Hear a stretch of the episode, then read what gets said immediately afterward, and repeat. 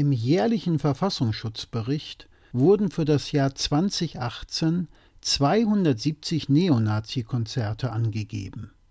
Tatsächlich hatte der Verfassungsschutz aber Kenntnis von 320 Konzerten. Für das Jahr 2019 war die Diskrepanz noch größer. Im Verfassungsschutzbericht wurden 311 Neonazi-Konzerte angegeben.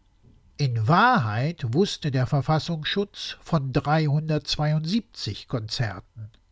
Diese falschen Zahlen waren keine versehentliche Panne. Sie waren auch kein Übertragungsfehler. Es war ein bewusster taktischer Umgang mit der tatsächlichen Wahrheit. Auf eine parlamentarische Anfrage der linken Fraktion hat das Innenministerium all dies bestätigen müssen. Wir reden hier also davon, dass vorsätzlich gelogen wurde und dass der Verfassungsschutz somit in seinen Berichten wissentlich Fake News verbreitet hat.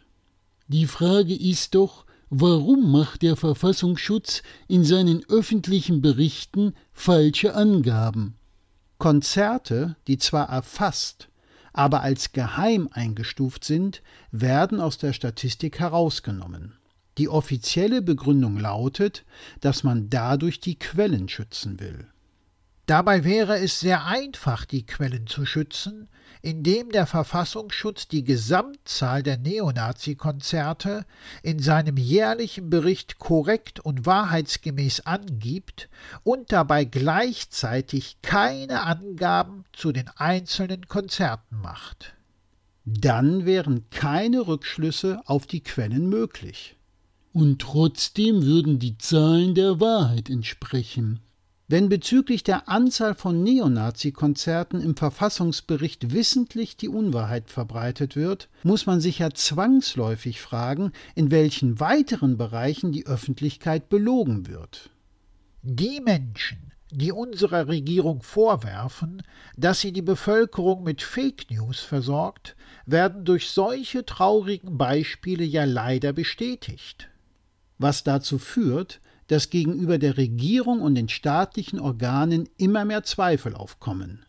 Und somit immens wichtiges Vertrauen verloren geht. Tatsächlich steigt die Anzahl rechter Konzerte in Deutschland seit 15 Jahren kontinuierlich an. Vor allem große Festivals sind sehr beliebt. 2017 waren es noch 289 Konzerte. Gerade einmal zwei Jahre später waren es schon 372. Das ist ein Anstieg von knapp 29 Prozent. Innerhalb von zwei Jahren gab es also bei der Anzahl der Neonazi-Konzerte einen Anstieg von fast 29 Prozent in unserem Land. Das nenne ich mal echt einen besorgniserregenden Anstieg, der durch falsche Zahlen durch unsere Regierung geschönt wird.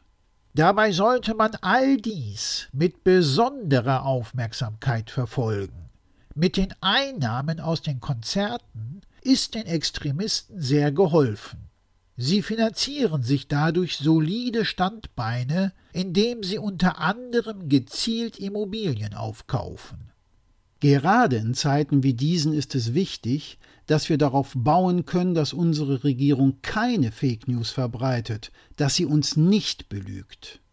Dass sie uns aber tatsächlich, gerade bei Zahlen aus der rechten Szene, nachweislich belügt, ist besonders bedauerlich. Dass man durch diese Lügen auch noch literweise Benzin ins Feuer der Leute gießt, die unsere Regierung eh schon vorwerfen, dass sie nur Fake News und Unwahrheiten verbreiten würde, ist eine so dämliche und große Dummheit der Verantwortlichen, dass wir uns nur mal wieder nur noch wundern können, dass wir uns wundern.